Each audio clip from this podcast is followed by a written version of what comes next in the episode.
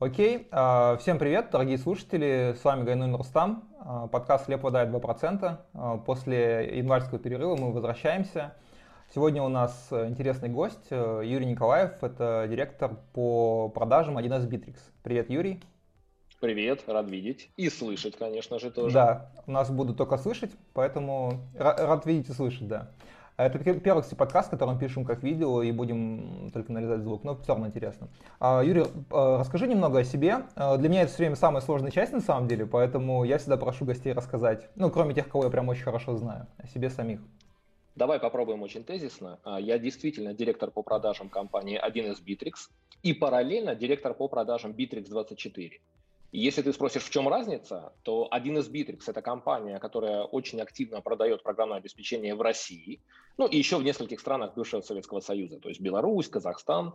А Bittrex 24 у нас также есть глобальная компания, которая очень активно продает одноименный продукт абсолютно во всем мире. В США, в Германии, в Австралии, в Индии, doesn't matter, где угодно. И я отвечаю за глобальные продажи, поэтому я одновременно работаю в двух компаниях. Но роль, по сути, одна и та же. Это продажи программного обеспечения. Немножко вернувшись назад до этого, я работал с проектами инвестфонда Финам. Э, у них был такой большой э, фонд Финам Global. Самый известный продукт этого фонда – это, конечно же, Мамба. Ну, Баду, давай э, точнее говорить. Все-таки Баду более монетизируемый продукт, потому что глобальный. Вот, было очень много рекламных продуктов, и я занимал позицию вице-президента по продажам и развитию.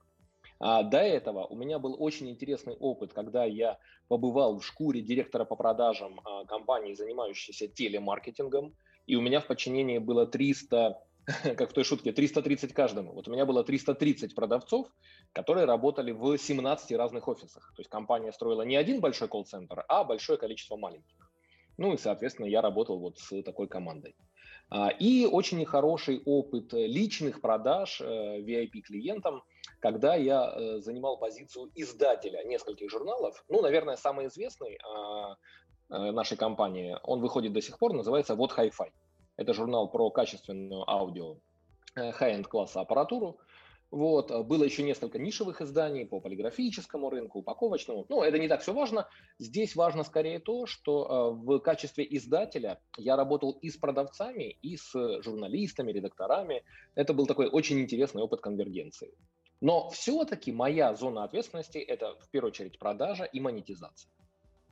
Слушай, очень солидный опыт у тебя. Вот э, люблю, когда люди рассказывают так, э, очень разношерстный. И вот по поводу личных продаж я тоже очень сильно убедился, потому что ну, я всеми э, своими силами развиваю сообщество, нужно привлекать новых членов сообщества, нужно э, делать рабочие группы, и чтобы это сделать, надо продать идею. Это вроде бы как бы просто кажется, ну, я как бы идеологически в этом всем, мне это все нравится, но всегда приходится какие-то возражения обрабатывать. И когда ты этим горишь, как вот я, например, мы недавно разговаривали с товарищем, как, например, определить, что тебе нравится твоя профессия? Все очень просто. Ты готов тратить время вне профессии, чтобы развиваться в ней. Ну, то есть вне работы.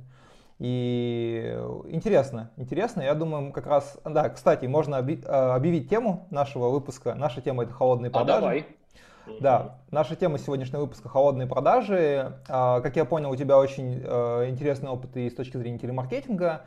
Вот, то есть прям ты много можешь об этом рассказать. А, у меня такой вопрос. А, как ты думаешь, почему большинство продавцов боится холодной продажи? Первый вопрос, который у меня возникает просто в голове, когда я думаю про холодные продажи. Ну, давай я немножко его перефразирую. А, я бы ответил на вопрос, почему большинство продавцов ненавидит холодные продажи. Как мне кажется, ответ очевиден. А, в нашей природе, вот в человеческом таком сознании, абсолютно не заложена страсть к отказам. То есть отказов мы не любим. А, в общем-то, это в детстве все закладывается в нашей такой неповеденческой психологии. И холодные продажи, ты неизбежно сталкиваешься с огромным количеством отказов. Огромное – это может быть 95%, это может быть 99%. То есть это в какой-то степени очень похоже на работу ну, вот, э, золотоискателей, да, которые э, вроде бы как звучит благородно, а, золотоискатель, у меня там килограммовые слитки золота в руках. А по факту нужно э, муторно, абсолютно нудно, день за днем перемывать песок в поисках вот каких-то крупиц или песчинок. И в этом смысле холодные продажи для большинства людей, которые не, они не могут себя просто переломить, э, чтобы не сталкиваться с отказами постоянно, это просто неприемлемая работа. То есть людям находиться в шкуре продавцов холодных продаж очень некомфортно. Знаешь, э, я с тобой полностью согласен, но мне кажется, еще есть момент в том, что многие люди занимаются продажами бессистемно. Э, там, ну, ты там выстраиваешь это, ты знаешь лучше, чем я. У меня, давай, я очень честно стараюсь себя позиционировать. У меня очень мало руководящего опыта с узами, прям очень мало. Я в основном просто как BDM, как там senior sales работаю, то есть я руководил сам собой, или мной кто-то руководил, совершенно нормально. Вот, я, знаешь, что по поводу проспектинга хочу сказать? По сути, проспектинг это же, по-моему, одно э, слово-то частично и переводится как, э, ну там, добыча чего-то там. По-моему, в майнинге оно так и проспектинг это и есть.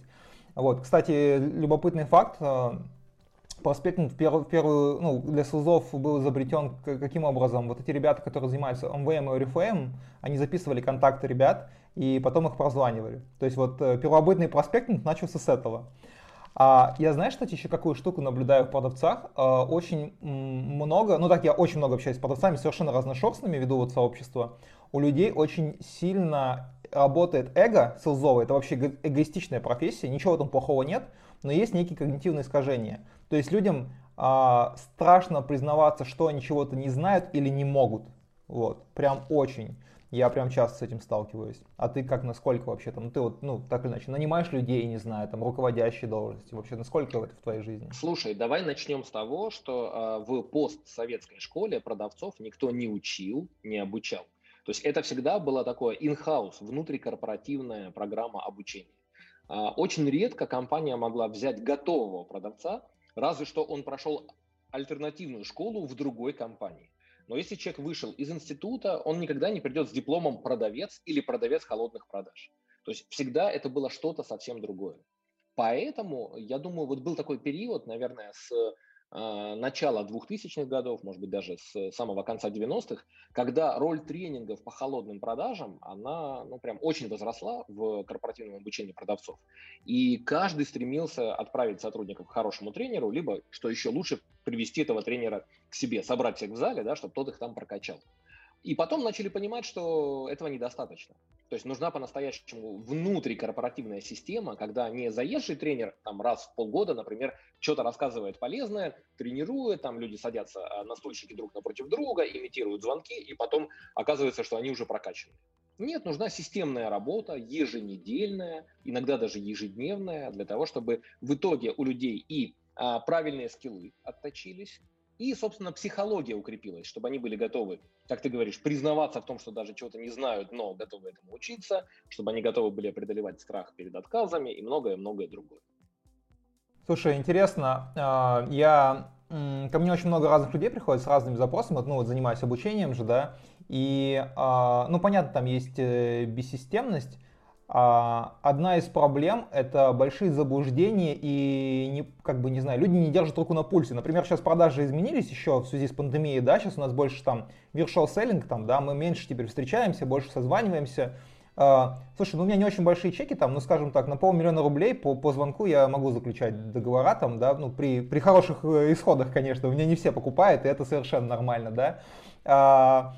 А, мне кажется, что многие до сих пор э, не понимают, что рынок меняется с бешеной скоростью. Есть вот какие-то такие compelling ивенты, как пандемия, например, которые полностью перерабатывают правила игры. Я, например, лично я последний раз с клиентом встречался, что может продавать в августе. Вот мы продавали тренинг, э, приезжали в компанию, и это было в августе. Вот, сейчас все общение, причем, ну, даже и с крупным интерпрайзом, и средним, там, малым бизнесом, они все, все виртуальны. И многие люди не могут по это подстроиться. Я вот могу честно сказать, что мне вживую продавать сложнее, чем виртуально. Вот честно признаюсь, это каминг и мне как бы наоборот стало легче, например. А кто-то до сих пор а, пользуется только холодными звонками, которые не во всех сферах работают и очень сильно выжигают людей, а, и не понимают, что там можно там писать через соцсети. В общем, я что заметил, что многие просто не, не готовы, вот как бы любое обучение это а, способность к изменениям и открытость к этим изменениям. Возможно, им не, некуда их применять, да, эти знания. Это один вопрос, да. Но когда есть знания, нет открытости, я уже думаю, ну тут я тебя ничему не научу, потому что всегда должен быть баланс. Слушай, Рустам, а вот давай про эти точки перегиба мы с тобой постараемся сейчас зафиксировать в результате нашего разговора. Конечно. Потому давай. что каждый раз, когда на рынке что-то серьезное происходит, ну вот, например, COVID-19, пандемия, да, одно из таких серьезных потрясений, а, про холодные продажи каждый раз снова и снова начинают говорить, что они уже мертвы. И вот об этом очень интересно поспорить. Моя позиция, что они еще не мертвы, и мы об этом можем судить даже э, по успеху мошенников из ФСИН, которые под видом службы безопасности Сбербанка названивают и все равно находят значит, доверчивых каких-то людей, которые способны вот так вот просто по звонку пойти и там 500 тысяч, не знаю, несколько миллионов со своей карточки снять и куда-то перевести. Э, это же те же самые холодные продажи, только, к сожалению, мошеннические. Вот. Э, этот пример мы, конечно, не будем приводить как хороший пример, то есть это явно негативный пример, но он скорее говорит о том, что люди все равно сейчас по-прежнему способны принимать решения в результате одного входящего звонка по телефону.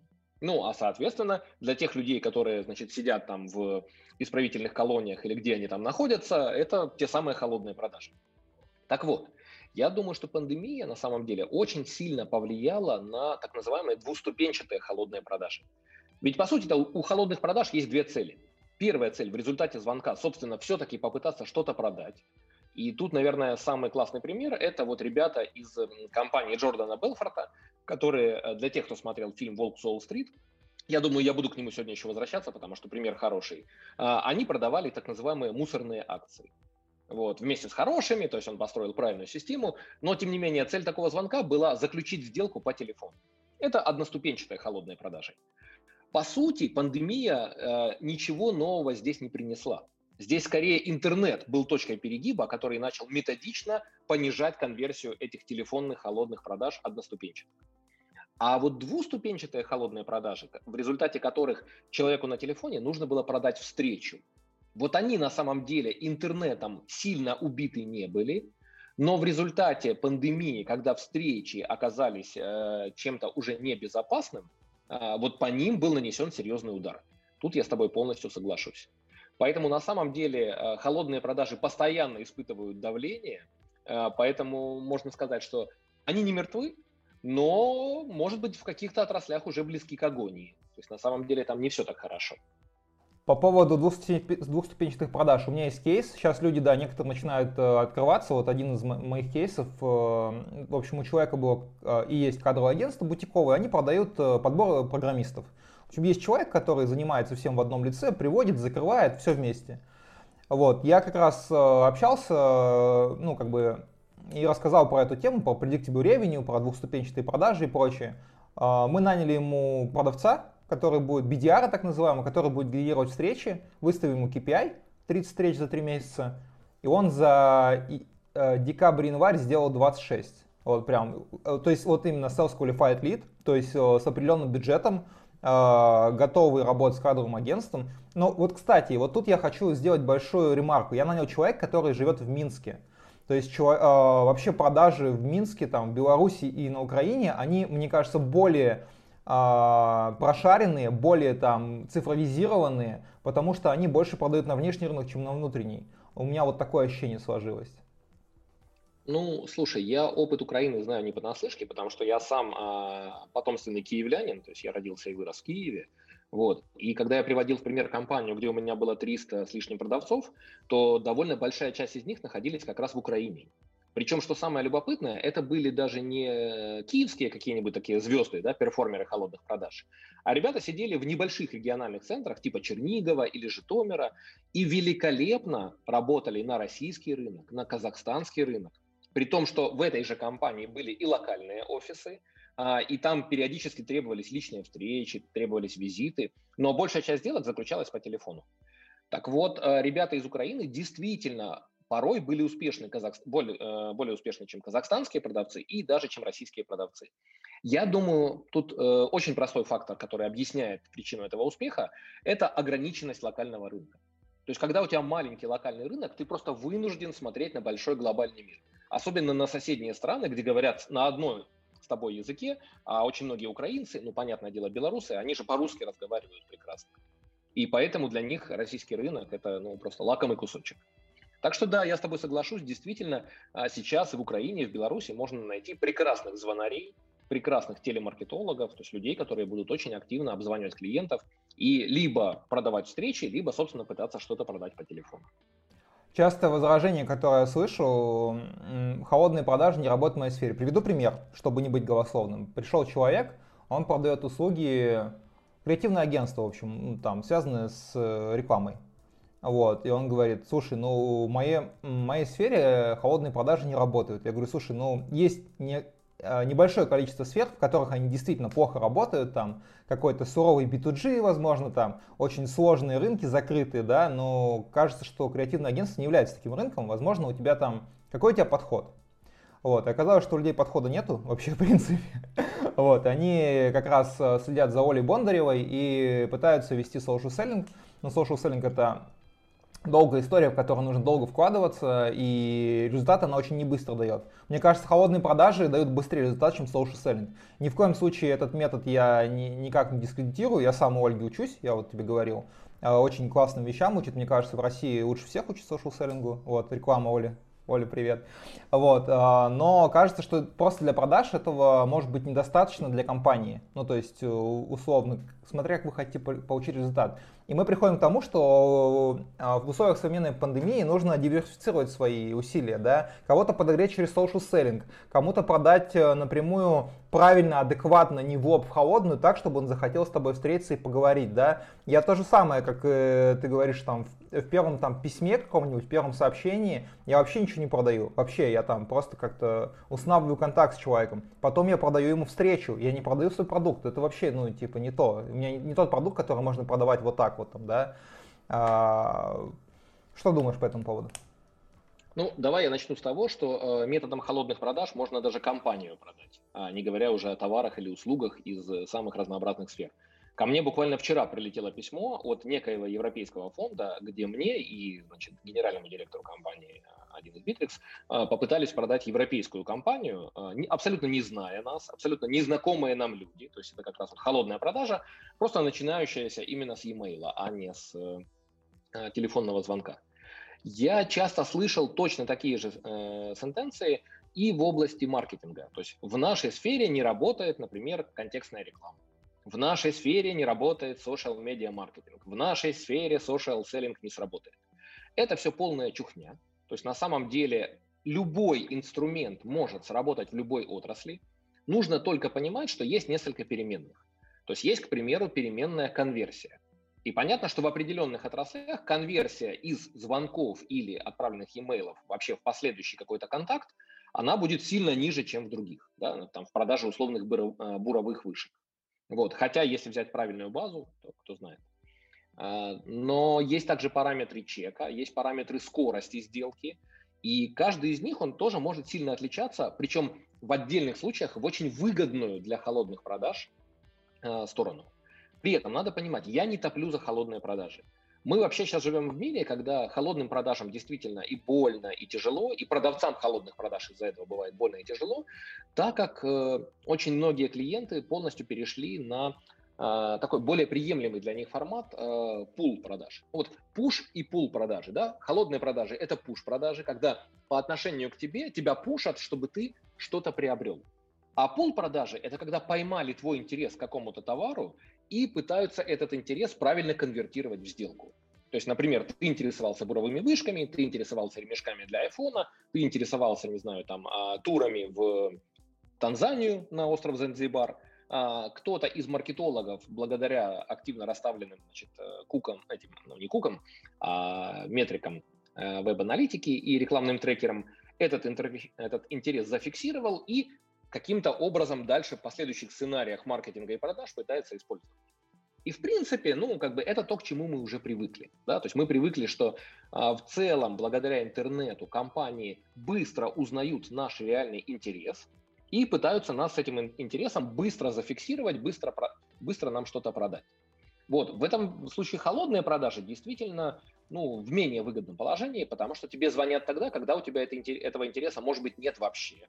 Или он был, но давно, и во время этого разговора человеку, который тебе звонит, необходимо этот интерес резко прокачать, да, резко подогреть. Вот здесь уже принципиально важным является и вообще э, коммуникативные навыки этого человека, и подготовленные для него сценарии диалога и скрипты. И я знаю много людей, которые, а, не будучи обученным холодным продажам, в первый раз столкнувшись со скриптами, относились к ним со скепсисом. Ну, то есть, в принципе, наверное, процентов 70-80 людей, которые начинали заниматься холодным продажем, а, на старте думали, ну, я смогу сам. То есть мне, конечно, дадут там какой-то разговорный сценарий, но я попробую сам. А потом раз за разом убеждались, что все-таки заранее подготовленный сценарий работает сильно эффективнее. Потому что он разработан потом, кровью, ценой многочисленных ошибок предыдущих продавцов.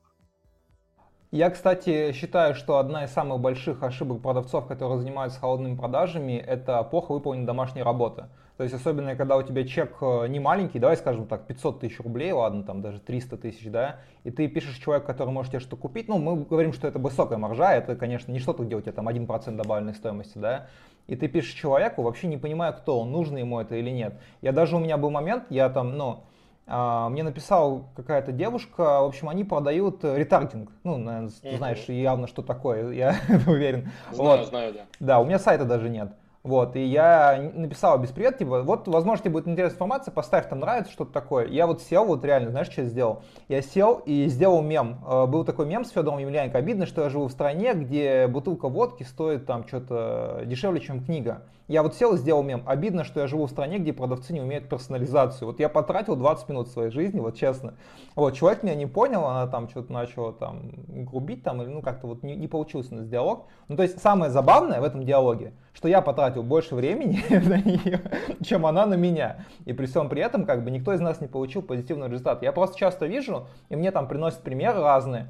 А, один из примеров, э, есть там специалисты в аккаунт-бейс маркетинге, там, не знаю, там, Даниил Гридин, Алексей Марушевский, там, ну, ты уверен, знаешь там примерно там их, кто они такие. И реально ребята им продают цифровизацию продаж, продают им ретаргетинг. Ну, то есть Казалось бы, ну вот зачем? Зачем продавать человеку, который в 10 раз больше, чем вы знаете, умеет, то, что ему не нужно? Причем как, через какие-то странные цепочки, там, да, какие-то там э, давления такие колхозные, да. И ну, это же дискредитирует тебя как, как эксперта. Зачем ты предлагаешь то, что человеку вообще не нужно? В чем он лучше тебя? Вот, и зачастую я этого не понимаю. У меня много разных примеров. Я считаю, что самая большая проблема людей – это плохо выполненное домашнее задание, отсутствие подготовки. Там какой-то ми- минимум research можно сделать, это не возьмет много времени. Но у людей почему-то с этим проблема. Они там, дайте мне базу, я буду звонить там. Ну, зачем? Зачем? Я, короче, этого не понимаю, если честно. Но, может быть, моя, кстати, проблема в том, что я продавал всегда продукты не дешевые и с длинным циклом сделки. То есть у меня мозг может быть. Смотри, мне кажется, проблема здесь может быть в постановке вопроса руководителям отдела продаж. Потому что в конечном итоге менеджеры холодных продаж – это люди зависимые они очень редко а, идут в какую-то импровизацию в плане того, что иди к кому хочешь, продавай что хочешь. Как правило, они все-таки работают по заранее подготовленным сценариям. И если эту домашнюю работу не провел руководитель отдела продаж, да, отдела холодных продаж, если он, естественно, до этого не обучил людей, как им вести себя по скрипту, в каких случаях им можно от скрипта отступать, что им нужно знать о клиенте, ну, тогда придется плохо. Давай вот я вернусь к примеру Джордана Белфорта. Это же на самом деле абсолютно гениальный чувак, который э, придумал фантастическую просто модель продажи акций, не использовавшуюся, в общем-то, до него. То есть до этого э, в компании, в которой он пришел работать, если ты помнишь фильм, там была история, что все сидели такие демотивированные, да, то есть сидели продавцы, которые, в принципе, не верили в успех у которых были гигантские комиссионные, и, кстати, это тоже нужно зафиксировать, мы об этом еще сегодня э, поговорим но которые при этом заключали сделок там на 200-300 долларов, на какую-то ну, абсолютно смешную сумму. И он говорит, погодите, так что, если я заключу сделку на 10 тысяч долларов, я пятерку в карман положу, что ли? Ну, то есть реально комиссионные 50%. А для него это была фантастика, так как он до этого зарабатывал 1-1,5% комиссионных, работая в нормальной э, брокерской компании на Уолл-стрит. Ему сказали, ха-ха-ха, ну давай-ка попробуй заключить сделку. А, ты не только 50% в карман положишь, там еще некоторые услуги тебе окажем, значит, сексуального характера, ну, в хорошем смысле слова. Вот. Э, и он с первого же звонка сделку на 4000 долларов заключает. Просто вот так вот по щелчку. За разговор, который длится, по-моему, одну минуту 40 секунд.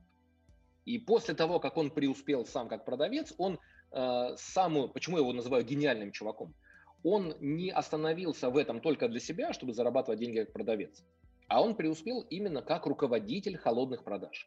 То есть он нанял огромную массу людей, но побеждал не числом, как завещал классик э, Александр Васильевич Суворов, а побеждал умением. Каждого из этих, значит, ребят э, мастерски и он, и его люди обучали, как звонить, о чем говорить. И в результате они добились фантастического успеха. Вот здесь роль руководителя отдела холодных продаж, она принципиально важная. Ну, прям, если в компании не повезло, если ей дали там неплохой скрипт, да, наняли много людей, посадили в удобный колл-центр, но при этом там нет сильного перформера в виде руководителя, который способен и контролировать, что люди делают, и мотивировать их так, чтобы они делали это профессионально и активно, а, никакого успеха от холодных продаж не будет. А, хочу, да, тоже поделиться. Ну, в общем, одна из вещей, которую мы оказываем, это как раз консультации с, э, точки зрения продаж, процессов продаж и прочего. Я зачастую прихожу там в компанию, ну и там, и там копаем, да, внутрь там. И понятно, что все идет хаотично, нету там селсбука, то есть нету гайда, как поступать в какой ситуации. Вот, ну, самого важного там, э, типичные ответы на возражения, там, вот, ну, какие-то такие простые вещи, которые единическая норма в э, хорошей компании, наверное, так я бы сказал, да. И реально для меня это странно. То есть а, Самое интересное для меня в этом плане это стартапы и маленькие компании, которые так или иначе добились минимального успеха на волне чего-то там, выстрелили в пандемию, какого-то там события. А, они думают, что наняв одного продавца, а, обычного там senior sales, да, он им выстроит все процессы, и все у них будет работать. И платить они ему будет э, процент. Вот серьезно, то есть это вот частая самая история. То есть э, нам нужно продавать э, на Global даже. У меня непонятный продукт с непонятным УТП. Я готов найти продавца и платить ему процент. Кстати, у меня черная компания. Вот, мы стартап. Я говорю, ребят, ну, я как руководитель сообщества, я вот могу сказать, что моя самая первая позиция в сообществе своем, я никогда не публикую вакансии с черной зарплатой, серой зарплатой, только белые. А, даже я вот если вижу там э, вилка не в рынке там, да, ну там условно джунник там за 30-40 тысяч джун, да, это нормально, это прям норм, да. А если они там э, хотят себе там solution selling, чтобы человек умел за 40 тысяч, я говорю, ребят, ну, не по адресу. Вот. И очень много агрессии со стороны работодателей, потому что нет реального понимания, сколько стоит sales на определенные задачи. Вообще нету потому что нет опыта найма, нет опыта руководства этими людьми. Они просто думают, что это человек, который придет и принесет деньги. Очень много, знаешь, э, есть очень хорошее выражение. Если бизнес э, ждет волшебства, он находит сказочника. Вот, я часто это выражение повторяю, когда мне приходит, я же пытаюсь там оценить все задачи, там, я говорю, ребят, вам это нужно, вам нужно это. Как, насколько я знаю, я не претендую на истину последней инстанции, я только свой опыт транслирую и переиспользую.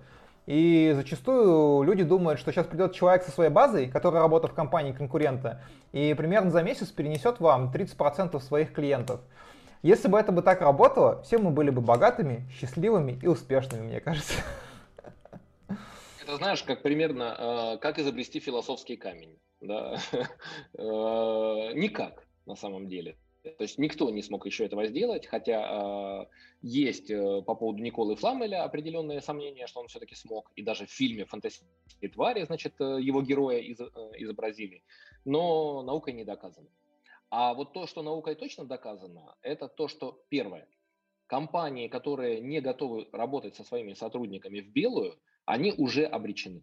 То есть э, вне зависимости от того, они используют холодные продажи, теплые продажи, ABM, там, social selling, вообще пофигу. То есть у этих компаний нет никакого будущего на рынке Российской Федерации, других многих стран, на глобальном рынке, э, даже в 2022 году. То есть, возможно, 2021 год для большинства из них, в принципе, будет последний.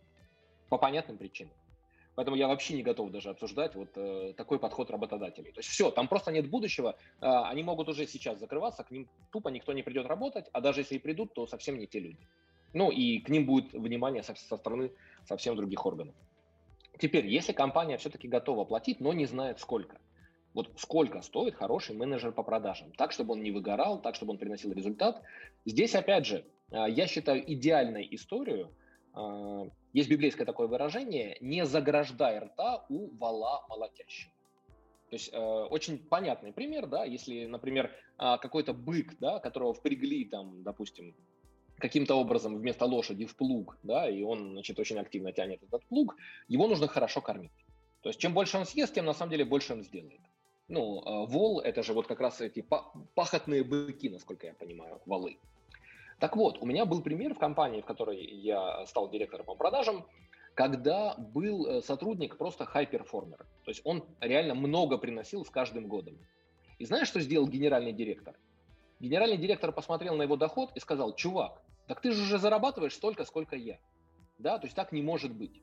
Ты уже наработал большую базу, поэтому вот что мы делаем. Теперь с каждой суммы, значит, которая будет все больше и больше, твой процент, он будет все меньше и меньше. Ну, потому что это справедливо, да, ты не можешь зарабатывать больше, чем генеральный директор. Как ты думаешь, что произошло после этого? Естественно, этот человек покинул компанию, естественно, с большим грохотом, он на нее очень сильно обиделся, и потом было очень-очень много там проблем. Есть другой пример, который был, опять же, в моей личной практике, когда а, я пришел, увидел вот эту вот команду продавцов огромную, недомотивированную, недорабатывающую, зарабатывающую не столько, сколько нужно не только для себя, но в первую очередь для компании. И мы поменяли модель мотивации. То есть, естественно, здесь важно понимать, что были люди, которые занимались а, привлечением клиентов. Вот это классические продавцы холодных продаж, а, хантеры. Да, в принципе, в современном мире а, принято называть хантерами, те, кто занимается привлечением клиентов. И были аккаунты, фармеры. Мы поменяли и для тех, и для других. Для хантеров мы сделали сдельно прогрессивную шкалу. Рентабельность продукта, который продавался, позволяла с высоких сумм платить большой процент. И поэтому э, было принято решение, что у всех ребят, у них есть ставка, то есть никто не работает на голом проценте, ставка всегда есть. Но на самом деле ставка уже предполагает, что он должен принести определенную сумму денег. И процент начинает выплачиваться тогда, когда продавец окупил себя. То есть реально он принес денег столько, что рентабельность э, принесенной суммы, она перекрыла зар, э, затраты на его содержание, зарплату, налоги, офис. И дальше он начинает зарабатывать и для компании, и для себя. Так вот, чем больше он зарабатывал для компании, тем на самом деле больше он зарабатывал для себя не линейно вверх, а э, ступеньками. Ну, например, там принес э, 150 тысяч, его процент составлял там условные 10%. Принес 300 тысяч, его процент мог вырасти уже до 15%. Принес миллион, процент мог быть уже не 15%, а, например, 18%. И, естественно, были продавцы, которые никогда вверх по этой ступеньке не пошли. И были продавцы-перформеры, которых безумно драйвило, что они могут заработать себе на автомобиль, на там, поездку в Таиланд вместе с семьей, да, или что-нибудь другое. И они просто грызли зубами землю, у них была потрясающая мотивация, и это в конечном итоге отражалось очень хорошо не только на их доходе, но и на доходе компании. Поэтому, когда вот задают вопрос, сколько нужно платить продавцу, ответ очень простой. Ровно столько, чтобы на этом вы хорошо зарабатывали. А, и я не сторонник здесь там никакого голого фикса и никакого э, не а, голого процента. Это всегда желательно, чтобы была какая-то комбинированная история, но процент должен приносить в общем доходе продавца не меньше половины, а в идеале 70-80% его дохода. Рассказываю историю. Я, я отвечу тебе историей. Давай, а, конечно, Я работал с одной компанией, не буду называть э, имя. А, я из нее ушел. Мы договорились, что все клиенты, которых я вел, э, будут мне в зачет по определенной процентной ставке.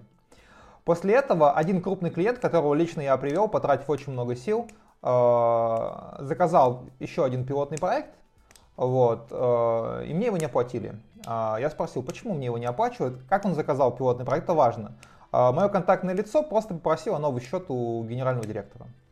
Вот. На что он мне сказал, это моя продажа, я сам продал. Я немножко расстроился, но я скажу так, что у меня отношения с заказчиком были очень хорошие. А, я продолжил общаться с заказчиком, клиента передал, но с заказчиком продолжил общаться. В итоге, во что это вылилось?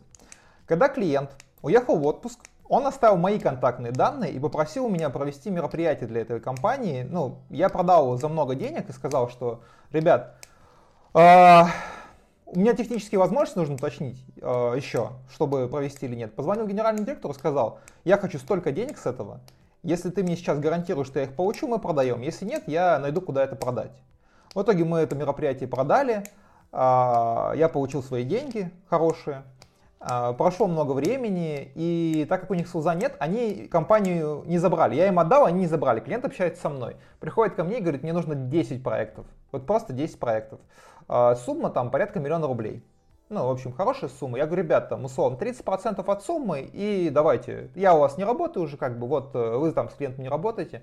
Знаешь, что первое, что спросил, спросил кофаундер, другой человек, а почему я должен тебе платить? Я говорю, ты можешь мне не платить. Э, я говорю, если там вы продадите без меня, э, будем разбираться по-другому. Я знаю, какие есть рычаги давления. Совершенно, я себя совершенно нормально чувствую в ситуации конфронтации. Ну, у меня с этим все окей, лучше, чем у них. Вот, я говорю, есть такие такие варианты развития событий, там такие правовые, там, я говорю, есть там у меня э, некая локальная известность на рынке, там, ну, короче, разные такие истории. В итоге мы договорились. Вот, но э, оцени просто вот э, математику, вот просто вот э, я приношу проект на миллион рублей. Себестоимость этого проекта, дай бог, сотка, вот реально, дай бог.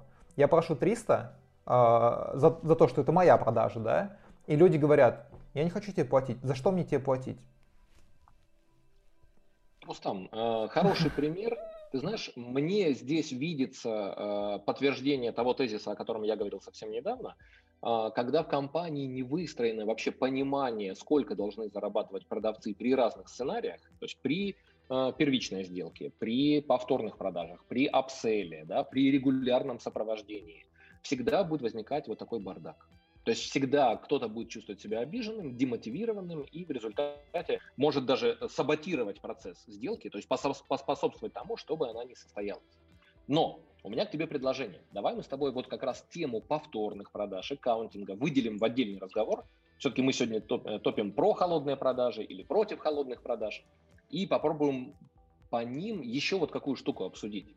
Смотри, мы с тобой начали упираться в руководителей да, что роль руководителя очень большая, там Джордан Белфорд или Александр Васильевич Суворов, который, наверное, тоже был бы просто великолепным руководителем холодных продаж, потому что он, э, он же не просто придумал красивую фразу, да, тяжело в учении, легко в бою. Он э, всячески на практике демонстрировал, как это работает. То есть он муштровал своих солдат по разным сценариям, очень много с ними отрабатывал, очень много с ними репетировал, и в результате его армия добивалась просто фантастических побед там, где никто не верил, что эти победы вообще возможны. Так вот, когда у компании появляются такие руководители, там в целом начинает жить ну, конкурентная, жизнеспособная система. А проблема, которую я здесь вижу, она вот в чем. Вот э, был такой гениальный абсолютно выпуск мультиков «Смешарики», а из-за того, что у меня на тот момент были достаточно маленькие дети, ну, и, в принципе, и сейчас по 8 лет у меня дочери-близняшки, э, для них это было вообще прям мега. Мультик был про футбол, и он был про столкновение двух концепций, когда два смешарика, Копатыч и Лосяш, поспорили, что в футболе важнее. Лосяш топил за то, что в футболе в первую очередь играет роль тактика, и он был мастером тактических схем, а Копатыч топил за то, что очень важна мотивация, ну, боевой настрой, как он говорил. И тактика – это все полная ерунда, главное – настрой, огонь в глазах и все остальное. И они на практике решили проверить, какая же все-таки система более жизнеспособна набрали себе футбольные команды, сами стали в роли тренеров, то есть читая в роли руководителя отделов продаж, и начали воплощать все это на футбольном поле.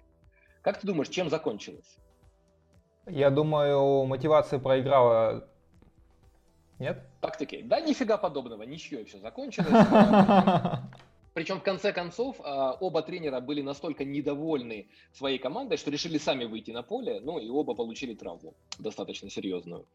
Так вот, э, это как раз про те самые какие-то а, линейные мышления, да, когда черное-белое, да, там, север и юг, и никакого центра и в нет. Люди, которые так думают, они обречены на неудачу, и в холодных продажах в том числе. То есть на самом деле хороший руководитель, он должен в себе сочетать и тактика, ну, например, правильно выстраивать сценарии, да, работать с CRM. Я вообще не представляю, какие могут быть холодные продажи без CRM. Вот. И так как я сам работаю в компании, которая в том числе разрабатывает и продает CRM-систему, я понимаю разные сценарии использования. Да, то есть кто может использовать. А менеджеры телемаркетинга, да, безусловно. И в то же время этот руководитель должен быть сильным мотиватором. Потому что рано или поздно менеджеры холодных продаж, они что делают? Они выгорают. Даже если ты будешь платить гигантские проценты, тебе все равно нужно их сильно мотивировать. И что делал Джордан Белфорд? Он не только заливал эту свою компанию кучей бабла, да, платил гигантские комиссионные, он устраивал им после стресса, который они перенесли в течение дня, когда они там 95% звонков э, встречали отказ, когда им говорили, идите нафиг, что вы нам тут продаете, эти мусорные акции. Тем не менее, в каких-то 5% они были успешны. Но 5% ведь сильно меньше, чем 95, да, то есть процент негатива, который накопился даже за один день, он очень большой. И Джордан Белфорд для этих своих ребят устраивал какие-то просто нереальные психологические разгрузки. Опять же, я не сторонник, чтобы мы повторяли это в реальных условиях, там, например, бросать карликов в мишень или там, а, значит, залить кокаином и проститутками а, завалить а, просто весь офис. Вот. Но здесь очень важно понять подход. То есть для чего он это все делал? Просто потому, что ему хотелось каждый день веселиться? Да вряд ли это било и по здоровью, и по карману. Он просто понимал, что эти люди будут продолжать работать в работоспособном ресурсном состоянии, если смогут снять стресс, если смогут получить должную мотивацию, если каждый раз будут видеть перед собой все более и более блестящую, привлекательную морковку, не только в финансовом плане, но и вот в этом плане эмоциональном. Поэтому, чтобы завершить, я искренне верю, что тактика в холодных продажах, безусловно, очень важна, но роль мотивации не то, что нельзя сбрасывать со счетов, ее важность, она примерно такая же. То есть вклад тактики, сценариев и мотивации в то, что продавцы будут работать долго и счастливо и успешно, она примерно одинаковая. 50 на 50. Такой интересный пример. А, я на самом деле тоже, ну, по поводу руководителя хочу высказаться. Я, например, я больше года не работаю в инхаусе, ну, то есть работаю на себя. И недавно ко мне обратился человек и говорит, я ищу работу, какие у тебя критерии поиска работы? Я говорю, самый первый критерий поиска работы для меня конкретно, это сильный руководитель. Я должен прийти к тому человеку, который меня научит тому, чего я не знал. Который будет строгим, но справедливым, строгим, чтобы другие не расхлябались, чтобы не было этого понебратства. Ну, я думаю, ты лучше меня знаешь, как это бывает. Вот. А справедливый, потому что, чтобы эта строгость не превращалась в такой банальный дрочь, когда тебя там, ага, ты там пошел на этот.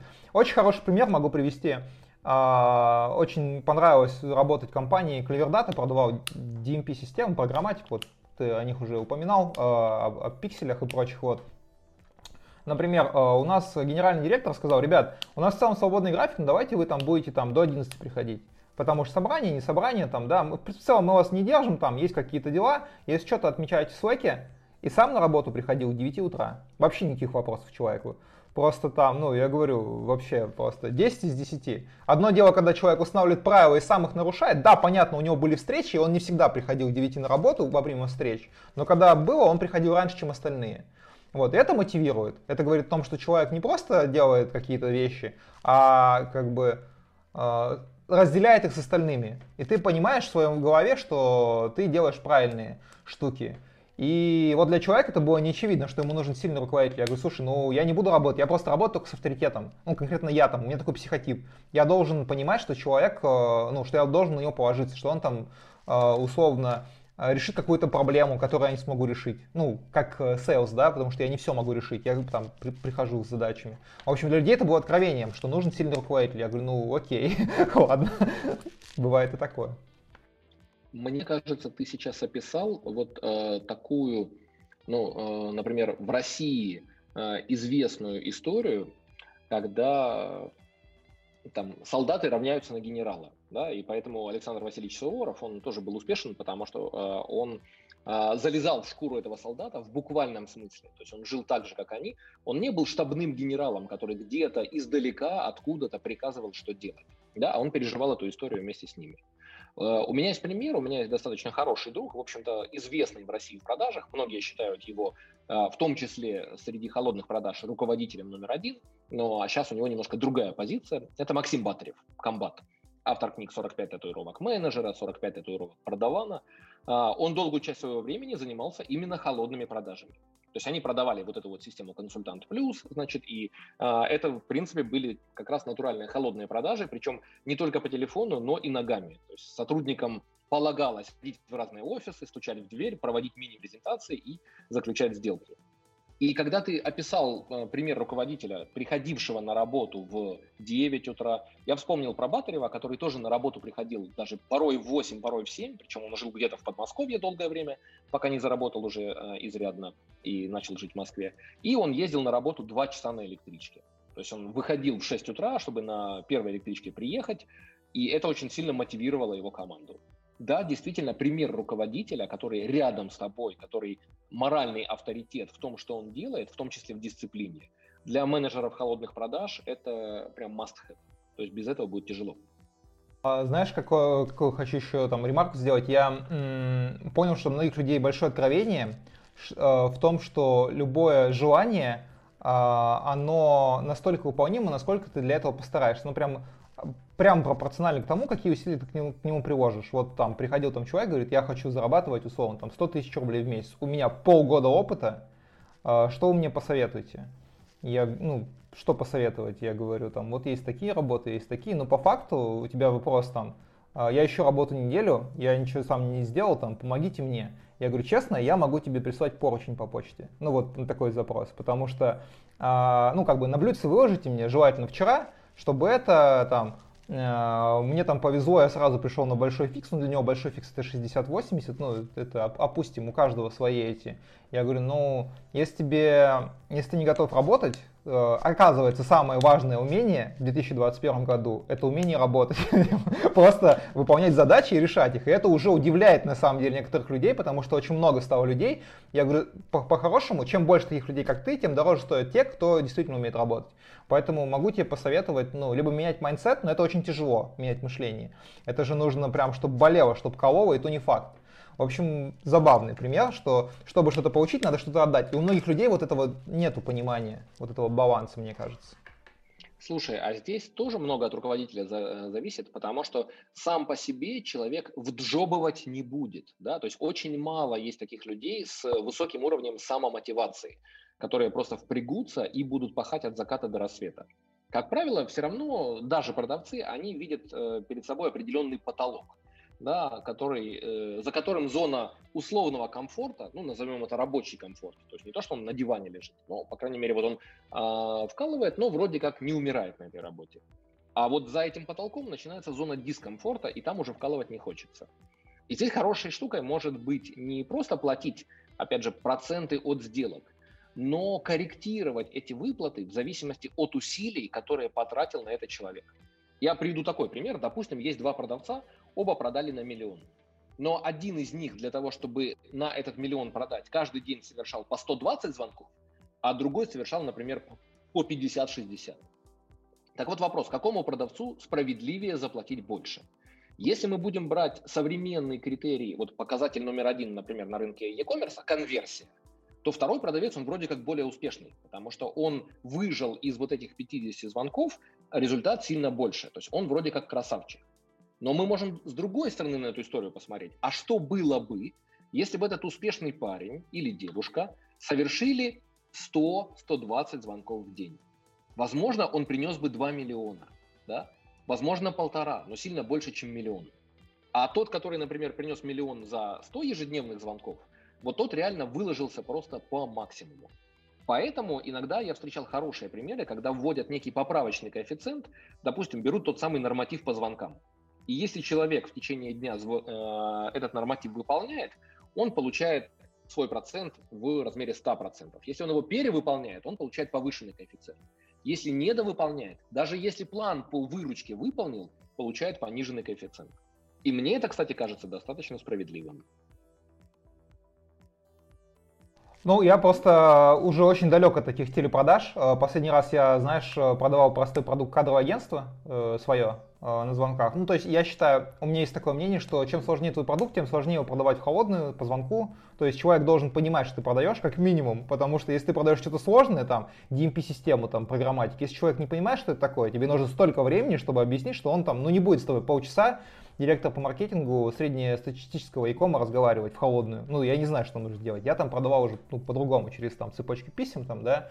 А, например, кадровое агентство, простой продукт, там, тебе нужны программисты, да, есть проблема, да, что у тебя, кадровое агентство, да, какие условия, какие референсы, какие кейсы в сфере, там, поехали, не поехали, там, иди в одно место, не звони. Мне такое тоже бывает совершенно там легкую, да. Но понимание продукта вообще полностью присутствует у обычного HR-директора, которому ты звонишь. Ты говоришь, что вот есть программисты, стоят столько-то, типа, ну, это условно, там, никакой, конечно, подход, но в целом. Поэтому я уже далек от, от холодных продаж в этом плане. Слушай, я, например, могу свой пример привести. А, у меня было, я работаю в компании Skyeng, И когда они получили инвестиции от Bearing Post Capital, у нас как получилось? Они сказали, что менеджер по продажам должен день делать 30 целевых действий и минимум там какое-то количество встреч.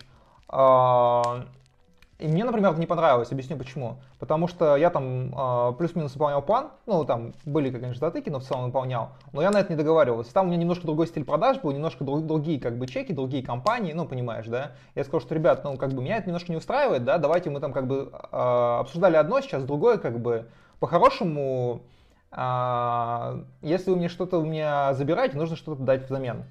А, по-хорошему заключается дополнительное соглашение, но это уже юридические моменты там, да. И в целом мы там не договорились, у меня был очень позитивный опыт с руководителем, очень сильный руководитель, вот прям вот э, человек, как ты говоришь, за которым можно идти. Я за это прям благодарен вообще там, дал мне очень хорошие рекомендации, но я дальше в компании не продолжу работу, потому что я считаю, что имитировать свою деятельность, чтобы кто-то проверил какой-то ассессор, ну, это не мой стиль. Я как бы готов приносить деньги, вот, э, хорошим легальным способом, да, который можно проверить. Но имитировать количество действий именно в этом, это уже как бы, ну, немножко другой уровень.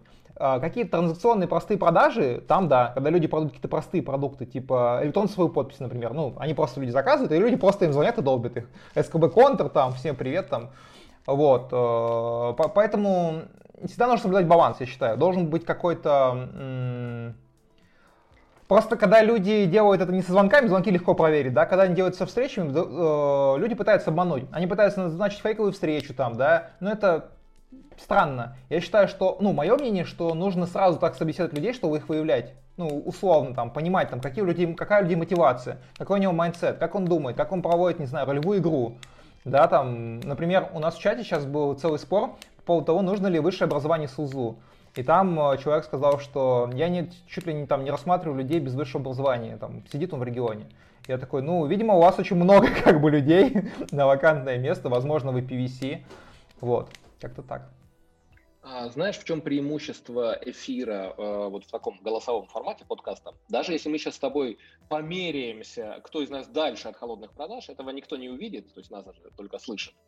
Но я могу тебе сказать, что вот весь мой опыт последних лет, он говорит о том, что холодные продажи – это некая первая ступенька в карьере продавца. То есть, как правило, люди, приходящие в холодные продажи, они там не задерживаются на несколько лет. То есть, это может быть, например, год, два года работы, но очень редко пять и практически никогда 10 лет. Да?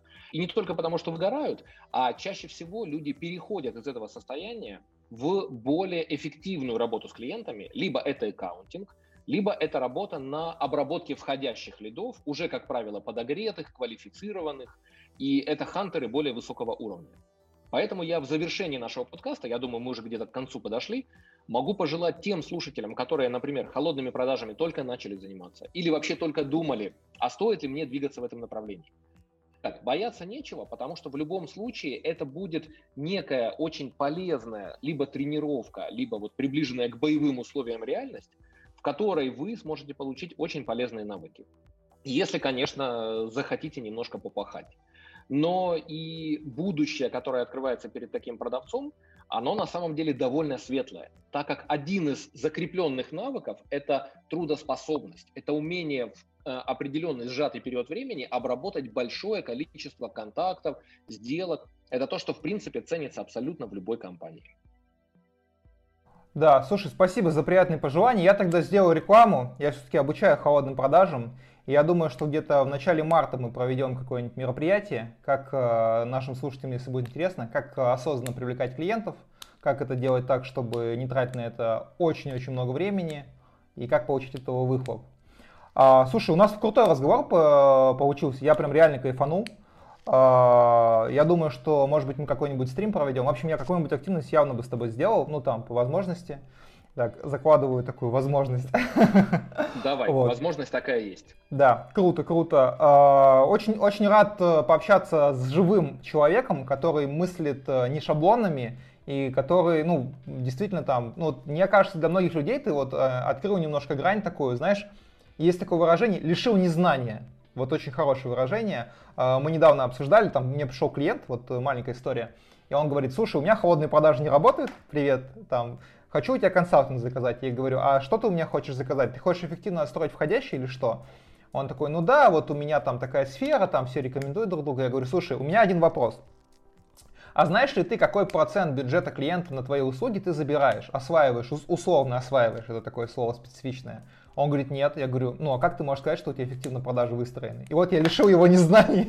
Я думаю, что ты сейчас тоже многих начинающих продавцов или продавцов, которые со стажем, тоже немножко лишил незнания.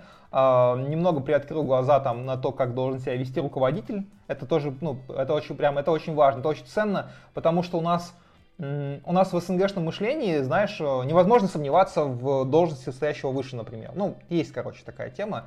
А, не то чтобы она очень приятная. Вот, слушай, ну, большое спасибо. А, желаю тогда нашим всем слушателям, чтобы у них э, было меньше отказов, чтобы у них больше покупали. И желаю развиваться. Вот э, рефрен нашего подкаста в том, что а, если ты делаешь правильный подход, у тебя есть светлое будущее, и ты реально можешь э, стать успешным продавцом, ну вот как, например, Юрий.